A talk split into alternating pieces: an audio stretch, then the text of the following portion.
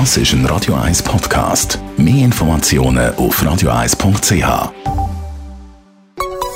Der Konsumententipp auf Radio 1 präsentiert von comparis.ch, einem führenden Schweizer Internetvergleichsdienst. comparis.ch es geht ums Thema Wohnung künden, Wohnung richtig künden. Wie mache ich das? Was gibt es da für Möglichkeiten? Von comparis.ch mir ist Nina Spielhofer. Mal angenommen, ich habe eine bessere Wohnung gefunden, ich möchte die umziehen, weil sie grösser ist, schöner ist, vielleicht günstiger ist. Ich will jetzt meine alte Wohnung künden. Wie mache ich das? Ja, es ist so, dass man sich normalerweise muss an gewisse Kündigungstermine und Fristen halten und die finden wir im Mietvertrag. In der Regel sind das drei Monate, wo man Kündigungsfrist hat. Und wenn aber im Mietvertrag keine besonderen Kündigungstermine drin sind, dann gelten die ortsüblichen Kündigungstermine. Die sind meistens per Ende März oder per Ende September.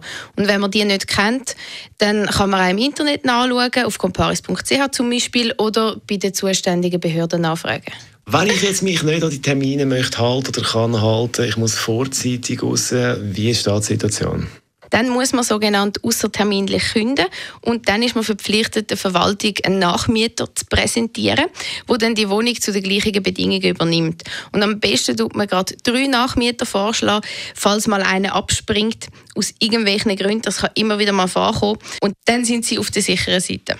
Jetzt ist eine Frage, die immer wieder präsent ist. Kann der Verwalter bzw. der Vermieter einen Vorschlag, einen Nachmieter von mir, den ich präsentiere, ablehnen?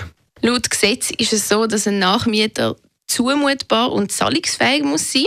Das heißt, die Verwaltung darf nicht einfach so einen Nachmieter ablehnen und muss wirklich gute Gründe vorbringen. Also es muss begründet werden. Genau, es muss auf jeden Fall begründet werden und wenn die Verwaltung nicht von Anfang an einen Grund gibt, wenn sie einen Nachmieter ablehnt, dann muss man unbedingt nachfragen und dem auf den Grund gehen und dann allenfalls vielleicht auch mit dem Mieterverband oder der Schlichtungsbehörde weiter schauen.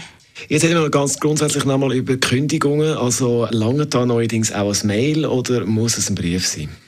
Es ist nicht zu empfehlen, dass man nur ein E-Mail schickt. Da kommt wieder der klassische Brief zum Zug. Also am besten macht man das wirklich eingeschrieben. Es ist auch in den meisten Mietverträgen so festgelegt, dass man eingeschrieben künden weil dann weiß man, der ist auch wirklich angekommen, der Brief, und der Termin steht. Nina Spielhofer von comparis.ch zum Thema Wohnung künden. Merci vielmals. Danke dir. Radio 1